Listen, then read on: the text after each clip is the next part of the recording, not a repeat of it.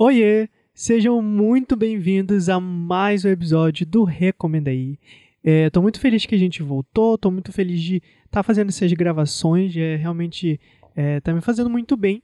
E eu espero que vocês estejam curtindo. Eu quero muito saber o que vocês estão achando. Vocês podem ir lá no Instagram, no arroba aí, e comentar tudo o que vocês estão achando. É, vão lá no post desse episódio novo de hoje para comentar as coisas que a gente vai falar aqui nesse episódio. E é isso, eu estou muito feliz, espero que vocês estejam gostando do novo formato, estou empolgado. E então, para quem ainda não me conhece, eu sou Lucas Ribeiro, vocês podem me achar no arroba underline, sou jornalista, sou colunista lá no portal Tracklist, então vocês podem conferir lá. Também tem um outro podcast que é o Ivamos D, é, que é, faz parte aí do Tracklist, então vocês podem também buscar na, em qualquer plataforma digital que vocês vão achar. E também mais um recado aqui do Recomenda aí, que eu acho muito importante falar, é para vocês, se tiverem ouvido no Spotify, vão ali no perfil do Recomenda aí, que lá vai ter umas estrelinhas, que é onde você pode avaliar o podcast. E é muito importante vocês puderem dar uma avaliação de cinco estrelas, porque assim o Spotify vai entender é, que muitas pessoas estão entrando aqui, é uma forma de engajar e, quem sabe, até distribuir melhor os episódios e as pessoas, mais pessoas conhecerem, enfim. Então, ficaria muito feliz se vocês pudessem lá é, dar essa avaliação.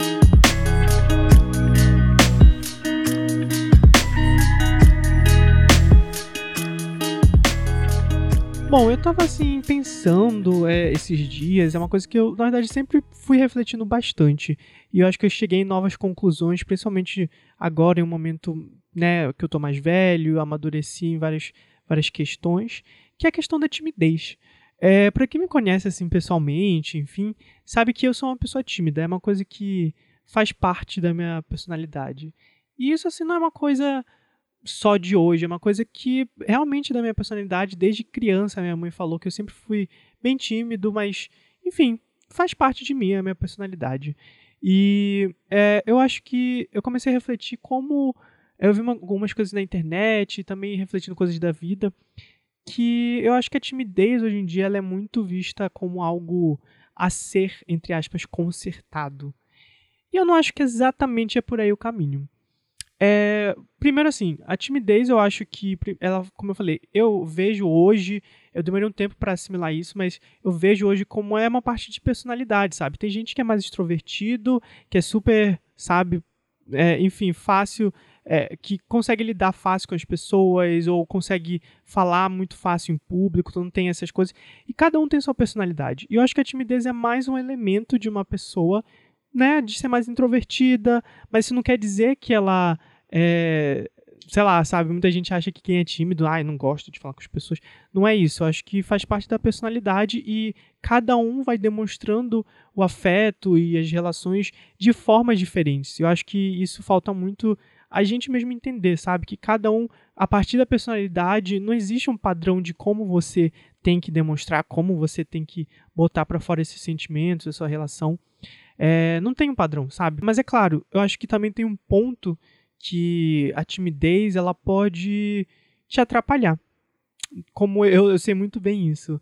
É, porque, assim como, ao mesmo tempo que a timidez é uma personalidade, faz parte da personalidade da pessoa, quando ela vai ao extremo, ela começa a te paralisar em vários pontos da tua vida. E isso eu tô falando assim, a partir do que eu notei da minha experiência até agora, né? Eu não sou nenhum é, psicólogo, nem nunca estudei sobre isso, mas eu falo assim a partir das minhas vivências, tá, galera? Só deixando claro. Assim, quando eu tô entre os am meus amigos, tenho, assim, zero timidez, sabe? A gente tem uma intimidade, é brincadeira, e é piada, em momentos sérios, mas enfim. Mas quando eu não conheço alguém ainda, aí, gente, meu, meu modo intro introvertido vai ao máximo. É, hoje já tá bem melhor, mas antigamente assim eu ficava, meu Deus, eu não sei o que falar. Eu, na minha cabeça eu ficava, meu Deus, eu quero muito puxar um assunto, mas parece que, sabe, eu fico nervoso e foge de todos os assuntos que existem no mundo. E aí depois, não sei se vocês têm essa sensação de depois você que você sai da conversa ali aí vem todas as coisas que tu podia ter falado e tu fala, meu Deus, eu podia ter falado isso, isso, isso. Enfim, é assim que funciona para mim. E isso muitas vezes já ouvi, principalmente quando eu era mais novo, que eu era muito mais assim, muito mais tímido já ouvi de muita gente falando, tipo, ah, nossa, eu te achava muito metido antes, ou, é, sabe, essas coisas de tipo, ai, como assim? Eu já te vi com os teus amigos, tu é muito, sabe, muito solto, mas aí quando tu vai falar com a pessoa, tu fica mais fechado. E eu percebi que é meu jeitinho. Mas eu acho que muita gente pode se identificar porque é isso, sabe? Para mim é questão de intimidade, assim, porque eu fico muito, sei lá, quando é uma pessoa que eu não conheço, eu fico, meu Deus, eu não vou puxar assunto. Ai, meu Deus, e se a pessoa achar isso chato? E, se, sabe, se tocar em alguma coisa delicada? Enfim, hoje eu tô bem melhor em relação a isso, mas antes era gente, realmente eu ficava mudo, assim, eu ficava, meu Deus, eu não sei o que falar. Mas voltando um pouco ao início, né, que eu tava comentando, Sim, eu, eu, eu fico muito orgulhoso do momento que eu tô agora, porque, como eu falei, eu sempre fui muito tímido, principalmente coisas em público e tudo mais.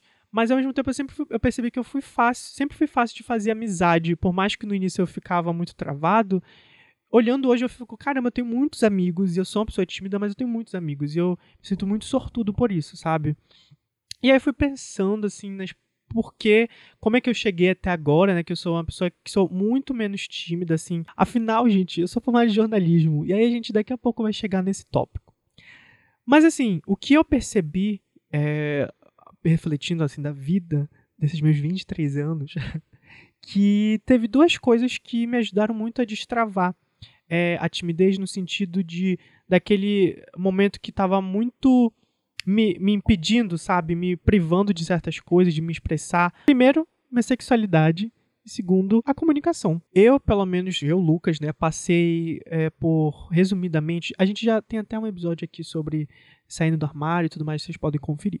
Então, resumidamente, eu passei grande parte da minha vida, é, tipo assim, de criança até a minha adolescência, assim, é, meio que com uma dúvida de será que sou gay, mas eu sempre assim negava para mim mesmo, né? Tipo, ninguém perguntava, mas eu negava na minha cabeça. Era tão assim, eu ficava com tanto medo e ansioso do que poderia acontecer se eu fosse, né, naquela época, que eu nem sozinho eu conseguia pensar ou falar comigo mesmo sobre o assunto, porque eu já ficava, meu Deus, alguém vai descobrir a qualquer momento, sabe? Eu também tive muita sorte do meu ciclo inteiro de amizade.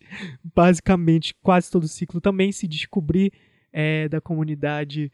Quase tudo na mesma época, eu tive essa, essa grande rede de apoio que foi essencial para mim, para me sentir bem. É, foi mais tranquilo para mim até chegar ao ponto. Foi sofrido toda a caminhada, mas foi um grande peso das costas saindo, sabe? E, e aí eu percebi que por muito tempo, principalmente na época da adolescência, com esse medo de tipo, ai, eu vou parecer gay se eu fizer tal coisa, X coisa, sendo que fala sério, né? Tipo, essas coisas não tem. Não, é uma coisa muito implantada pela nossa sociedade. Mas por muito medo de, tipo, a, até assim, de gostos musicais, sabe? Por muito tempo. É, eu, eu sempre fui amante da música pop, afinal, eu. Na época que eu tava crescendo, eu tava no auge, assim, Lady Gaga, Beyoncé, Beyoncé rainha da minha vida. Então, assim, tava tudo no auge, eu sempre acompanhava. Mas, à medida que eu fui crescendo, é, eu tinha tanto esse medo, essa pressão, que eu comecei a mim mesmo negar ouvir essas músicas, ou pelo menos ouvir escondido. Então eu não gostava de falar que eu gostava de Beyoncé ou Lady Gaga e tudo mais, porque eu ficava com muito medo das pessoas me julgarem, de tipo, olha aí, ele é, ele é com certeza ele é gay, porque existia assim esse paradigma. Eu acho que a geração de hoje está muito menos isso, ainda bem, é, dessa, dessa, dessas caixinhas, mas na minha época tinha muito, sabe? Então, é, eu realmente eu, eu, essa é uma coisa muito clara na minha cabeça, de que é, essa coisa da timidez, ela se acentuou, eu acho que para mim, é, ao extremo, né, a ponto de fazer mal, por conta disso, desses julgamentos da sexualidade, de eu não me entender, de não ter segurança, é, de, de, né, de entender a sexualidade, que eu me prevê de muitas formas de expressão, eu acho que até de afeto, sabe? A forma que eu fazia o afeto, eu ficava com medo de ah, vão achar que eu sou gay. Sabe, tudo ficava com esse medo. É, com toda essa rede de apoio que eu tive e, assim, na melhor realidade, assim, meus pais super aceitaram bem, minha família me acolheu, é, meus amigos, obviamente, também. Foi tudo, assim, tão bem aceito que eu, é, foi uma liberdade tão grande quando eu me entendi, quando eu aceitei me, é, a minha sexualidade, sabe? Que eu percebi essa grande virada de chave eu falei, cara, eu gosto disso, foda-se, sabe? Que as pessoas vão achar, e, enfim. Então isso foi me destravando muito também na minha timidez, sabe? De eu vou me é assim que eu me expresso, porque parecia antes que eu sempre tava me segurando, sabe aquela sensação? E me destravou para muita coisa, que a gente chega exatamente na comunicação. Mesmo eu sendo a pessoa mais tímida, assim, super introvertido, eu para mim não tinha outra opção além de fazer comunicação pro resto da vida.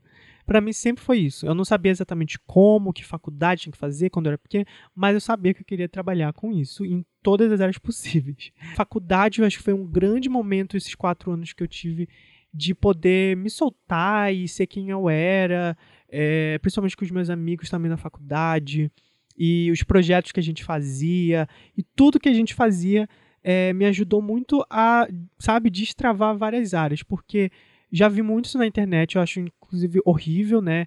É, de algumas pessoas falando, acho que até viralizou uma fala, alguma coisa assim, um dia desse no Twitter, de ah, se você faz jornalismo, comunicação, você não pode ser tímido, se você é tímido, esquece. Gente, não. Eu sou a prova viva que dá sim para ser tímido e fazer comunicação. Porque, gente, comunicação é. Primeiro que você sempre tem várias áreas. A comunicação é muito ampla. Você pode estar por trás das câmeras, você pode estar ali nas redes sociais, como você pode também estar na frente das câmeras, como você também pode estar nos dois. É, então, é, primeiro que sim, há espaço para as pessoas tímidas.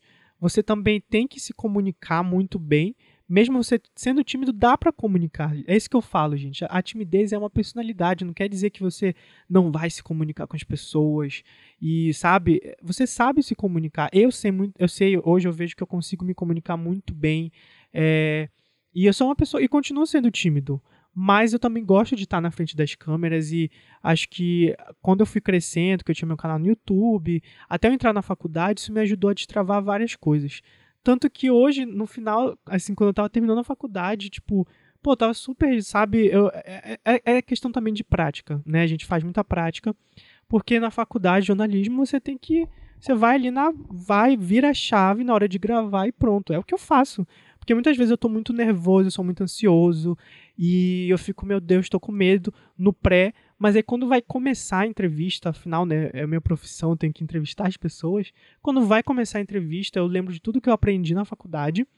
E para mim assim, virou a chave. Eu, tipo, ativa outro lado da minha personalidade. Eu fico vou lá, faço as perguntas e interajo. Cada vez mais eu, tô, eu, me sinto mais confiante nisso.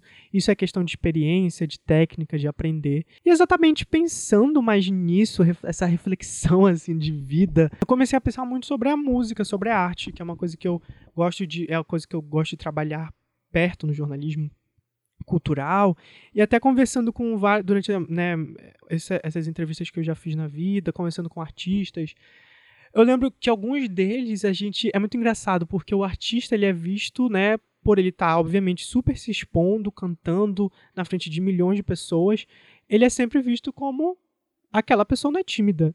Mas conversando com muitos artistas, a gente nem imagina que a maioria deles são muito tímidos. Só que é aquilo que eu falei.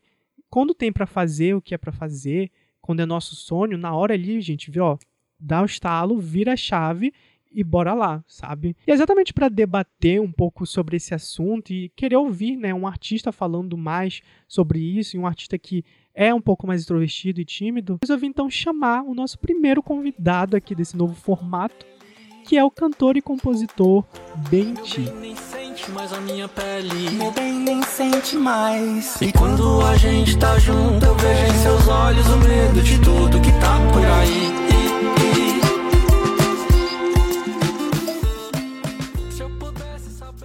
Bentinho é um cantor e compositor mineiro que em seu repertório mistura referências que vão da música pop e eletrônica até aquela sonoridade mais clássica da viola, que inclusive é um dos seus instrumentos favoritos.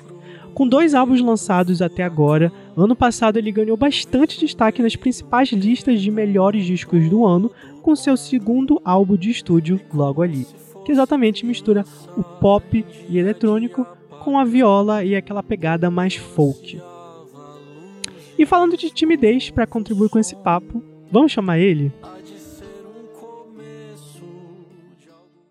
Queria começar te perguntando, dá para fazer arte sendo tímido? Assim, como é a tua relação com a timidez? Como tu acha que isso é, afeta a tua arte ou não? Enfim. É, eu uh, sempre fui muito tímido e o meu trabalho na música é muito recente, assim, principalmente trabalho solo, né, que eu comecei em 2018 uhum. para valer. É, mas eu sempre tinha essa esse bichinho da música assim dentro de mim, mas demorou muito a, a eu ter essa confiança mesmo para para ok subir num palco como músico, justamente por falta de referência. Eu acho que o Brasil é um país que odeia a timidez. Uh, o Brasil, uh, as nossas referências aqui são referências do, do extrovertido, né? Acho que o Brasil é um país que odeia pessoas introvertidas. Eu falo isso no geral mesmo, falo sim, sem, sim. sem sem medo, assim, porque uh, só quando eu, eu, eu pré-adolescente e adolescente, só quando eu comecei a ter referências, principalmente internacionais, de música, é, que eu falei, tá, ok, eu me identifico com essas pessoas. Então, uhum. tipo, a uhum. galera do indie, a galera, sei lá, do pop escandinavo. Que é mais introspectivo, né? É, sei lá, o Death Cab for Cutie, uhum. Bjork, é, The National. Então, tipo, Sim. quando eu comecei a ter King, que quem Mil, Mil é a minha banda favorita do universo. E Mil, eles são extremamente introspectivos e nerds tal e enfim, é um dos melhores shows que eu vi na vida. E eu tive que viajar até lá para até a Dinamarca e a Noruega para ver o show deles. É, quando eu comecei a ter essas referências, e aí não foi só referência de, de atitude, mas principalmente referência de voz, porque até 2017 eu odiava a minha voz e eu achava que mesmo na música, assim, mesmo entrando para valer na música, uh, o meu trabalho ia ser sempre compor músicas para as outras pessoas cantarem. É, então foi um e eu não tenho músicos profissionais na família. Uh, sou de duas famílias muito pobres do interior de Minas, de lavrador mesmo, fazenda de subsistência. Uhum. Então, é, quando eu vim para São foram várias aberturas de cabeça assim quando eu vim para São Paulo fazer audiovisual é, aí quando eu comecei a compor minhas coisas e achar pessoas que estavam uh, ali conversando com o que eu compunha e aí lá 2012 13 eu comecei a fazer o, o que ia ser o falso coral que é a banda que eu tive com, com o pessoal da USP é, que aí eu não era vocalista a vocalista era a Bela. E aí, 2016 em diante, que aí 2016 foi um ano super prolífico assim para Falso Coral, que a gente lançou o EP, teve uma boa repercussão de imprensa. A gente começou a tocar muito e fez show tipo o SESI, SESC, uhum. Festival Independente aqui de São Paulo. Então eu fui ganhando essa confiança de palco ali com tocando como instrumentista e fazendo backing vocal para Bela é, e essa confiança de palco foi muito importante para eu entender depois o, o, que seria o meu projeto solo, né? O que seria eu como Bente. É, então, 2017 foi esse ano que, que eu abro a cabeça pro ok, eu consigo ser um artista solo. Uhum. E, e então é isso, assim, foi um processo muito lento. Eu, eu, podia ficar aqui a tarde inteira falando dos pormenores desse processo. E aí, para mim, o, o, culminou no, em 2019 no Festival Timbre, em Uberlândia, e que eu toquei no Festival Timbre uh, em um show com participação da Roberta Campos.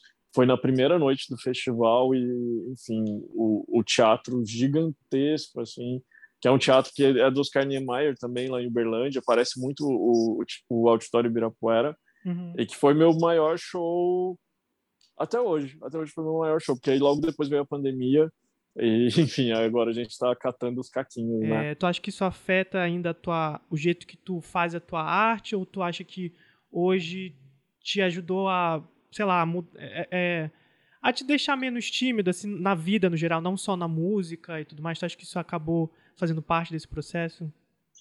Sim, acho que com certeza o processo de autoconfiança que eu tive construindo e executando esse projeto solo me ajudou demais em outros campos da vida, assim, demais.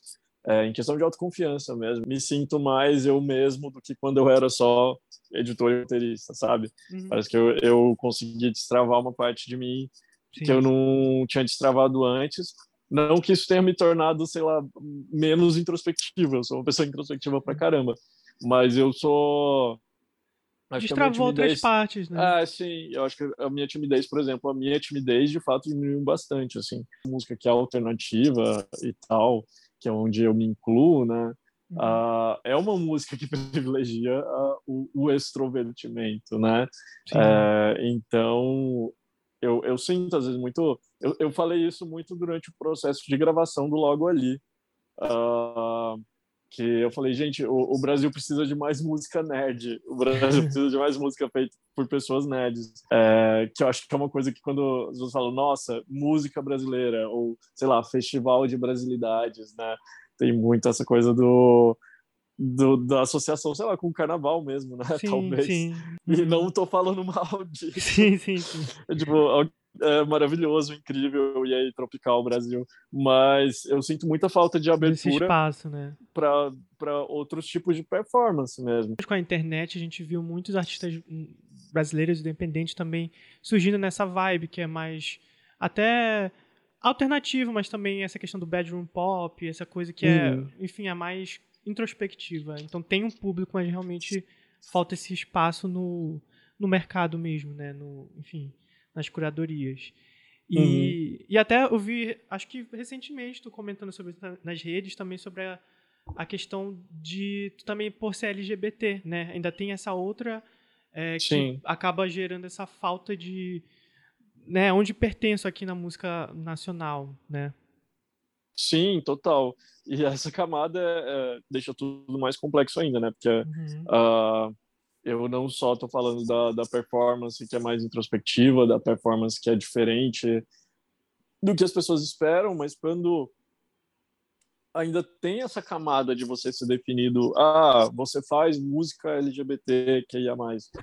Não, eu faço é. música, eu faço música que enfim, que é meio indefinível, mas que está lá na, em algum lugar da do indie, nova MPB, folk, etc uh, sei lá, se tem um, aí um festival de música LGBTQIA+, que é um lugar onde eu, em teoria, me encaixaria melhor para um curador, pensando é, muito rasamente, assim, no, no na curadoria que ele está fazendo, é, eu ele tem expectativas, né, que esperam É, porque ele, uh, o que ele acha que é uma música LGBTQIA+, é aquela música de festa e de e o, o, pancadão e ou aquela coisa muito para cima e, uhum. e tal e eu não, não tô ali né. E, enfim isso é complexo para caramba. Eu, inclusive conversei com, com o Zeca Camargo esses dias e ele é, pegou muito nessa questão de, desse dessa postagem que eu fiz assim ele ele falando que é muito isso assim que é a, as pessoas adoram pá jogar um rótulo uhum. e, e, é isso aí, não e consegue escutar, escutar além do rótulo. Uhum. É, muito foda. É muito realmente complexa, né? A gente poderia ser um episódio inteiro só sobre isso, mas. Uhum. Enfim. É, então, falando agora um pouco mais, é, né? A gente acho que fechou esse tópico aqui da timidez, da música. Falando um pouco mais da tua música mesmo, dos teus últimos lançamentos, né? Como a gente tocou aqui, tu lançou no passado, logo ali, né? Teu segundo disco. E tem que falar que é incrível, assim, é, dá parabéns. Obrigado. Porque realmente é, é, é, isso que tu definiu. Tem um pouco ali do indie, do folk, mas também tem um pop e MPB. É tudo assim, é uma mistura que funciona muito bem. Então, queria que tu comentasse agora um pouco sobre exatamente, assim, esses teus últimos lançamentos, sobre o álbum, assim, se tu pudesse resumir pro pessoal que tá ouvindo o que, que é esse teu álbum, como é que. fazer aquele grande compilado, assim, do que, que o logo ali fala.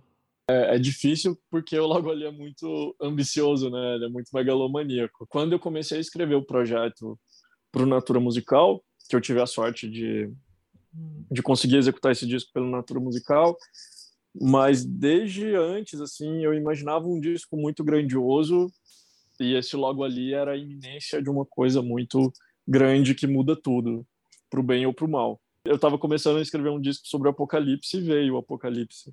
Então acabou moldando muito, assim, várias das músicas continuaram e ficaram mais relevantes ainda. Outras que eu já tinha escrito perderam sentido com os últimos dois anos e várias outras surgiram nesses dois anos. Ele é um disco que eu, ele olha muito para frente, ele começa caminhando e termina caminhando. Uma das minhas maiores preocupações no disco foi não deixar ele datado. Então, por exemplo, uma letra que nem Habitar, Habitar é uma música que todo mundo fala, nossa, é uma música da pandemia, né? Eu falo, não, eu escrevi Habitar no final de 2019. Então ele é um disco que ele teve um processo muito grande, né? A gente foi a própria pandemia em si obrigou a gente a adiar muito os processos. Lá inicialmente ele era um disco para sair no final de 2020. Ele acabou saindo só no final de 2021 e eu tive esse cuidado também para para trabalhar bem as músicas com os clipes e porque eu estava esperando realmente o melhor momento uhum. para lançar o disco. Eu uhum. acho que ele saiu num momento bom. Eu, eu, eu gastei o deadline do, do projeto entregando o show e o último clipe, que é o clipe mais recente, que é para a música do outro lado. Mas eu, nossa, assim, eu tô extremamente orgulhoso do resultado tanto sonoro quanto visual, assim, uhum. tanto do disco em si, do projeto gráfico, tão absurdo de bonito, uh, quanto os clipes, tanto os clipes quanto a, a, o projeto gráfico do disco, eu trabalhei com artistas mineiros muito fodas, uh, então o projeto gráfico do disco é o, do Paulo Marcelo Oz, que é um designer ultra premiado mineiro, o figurino é do Luiz Cláudio Silva, que é do Apartamento 03, que é uma grife mineira que está Sim. arrasando tudo, Sim. assim, vestindo Maria Bethânia, Isa, Gabi Amarantos. E eu tenho a honra de estar lá. Ele é um quebra-cabeça gigantesco de, de referências e, e participações e colaborações. Então eu assino a direção musical do disco justamente porque teve esse trabalho absolutamente gigantesco e difícil de montar esse quebra-cabeça todo e fazer ele fazer sentido. Acho que toda a, a, ficha técnica do disco é muito gigante. Quem quiser uh, ouvir o disco acompanhando a ficha técnica sem ter nem o CD nem o vinil, pode ouvir no YouTube. Um trabalho muito grande assim para fazer ele mais bem mais pop que o primeiro disco e bem mais complexo que o primeiro disco.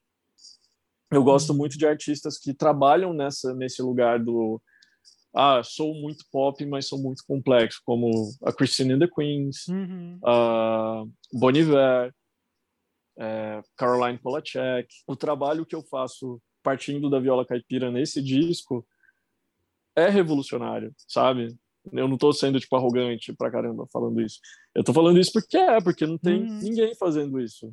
Tipo, Sim. tem pessoas muito incríveis no Brasil trabalhando a viola caipira em outros contextos que não da música caipira, inclusive algumas dessas pessoas como Ivan Vilela, Roberto Correa, me inspiram pra caramba mas fazendo isso que eu estou fazendo nesse escopo do de não só usar a viola caipira, mas misturar com música indie escandinava, com synth pop americano e Sim. etc. E fazer isso em português e, e falar sobre a situação atual, sabe? Não não abrir mão de falar sobre uh, isso que a gente está vivendo.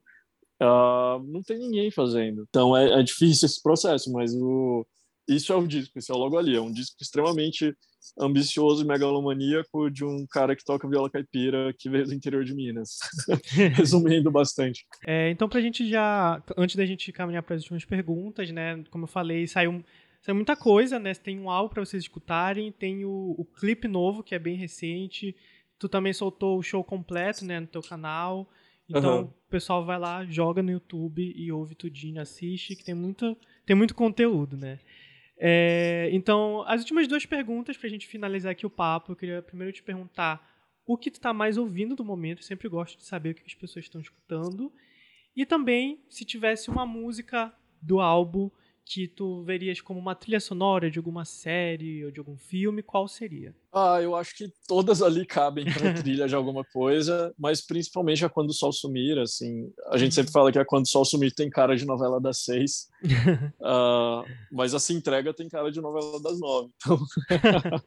tem para todo momento. Qualquer uma das duas, sim. sim. E o que eu ando escutando muito, indo pro oposto do rolê do TikTok, né, dos 15 segundos, mas os discos novos, tanto do Beach House, que é uma banda hum, que, que me inspira sim. muito e me acompanham muito, quanto do Big Thief, que é uma banda que eu não conheci, comecei a escutar agora, mas o, eles lançaram dois trambolhões, assim, de quase uma hora e meia cada um. Caramba. E são incríveis os discos, são muito bons. Então também é, é, é, meio que um resultado de bandas que trabalharam pra caramba na pandemia, assim. Uhum. É, chegaram agora, estão lançando esses discos gigantes, assim, e é, nossa, é tudo muito bonito, e é um... Esse esforço que eu peço para as pessoas, assim, esse convite de mergulhar, nossa, toma 40, de, 40 minutos do seu tempo do seu tempo para escutar o Logo Ali inteiro. Uhum. É uma coisa que eu estou fazendo de muito bom grado nesses discos. Assim. Nossa, ter, tirar uma hora e meia da minha vida para tirar para ouvir esse disco do Beach House, mas que bom! Nossa, é incrível. Sim, sim. É foda. Ai, incrível. Vou deixar é, para quem quiser conferir também vai estar tá tudo na descrição para vocês irem direto lá para os links. Também te queria agradecer demais o teu tempo é, por participar aqui do podcast então é isso, muito obrigado por compartilhar tudo, por participar. Mais uma vez, parabéns pelo álbum. E aí queria que tu deixasse aí um recado final pro pessoal do que tá ouvindo. Obrigado pelo convite. É, se alguém estiver escutando, não estiver escutando ainda logo ali, escute. uh, pode começar pelos clipes e depois vai pro disco. Uh, e é isso, me siga nas redes sociais, é Bente, em todos os lugares, B-E-M-T-I, e vamos nessa.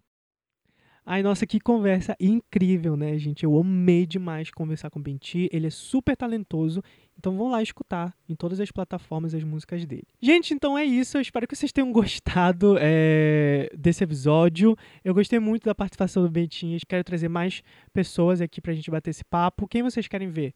Mandem aí nos comentários. Não esqueça de seguir minhas redes, que é lucasgcredeline. E, por favor, vamos conversar e comentar tudo lá no arroba aí. Só procurar o último post que a gente conversa tudo sobre esse episódio. Então, é isso. A gente se encontra no próximo episódio. Tchau, tchau.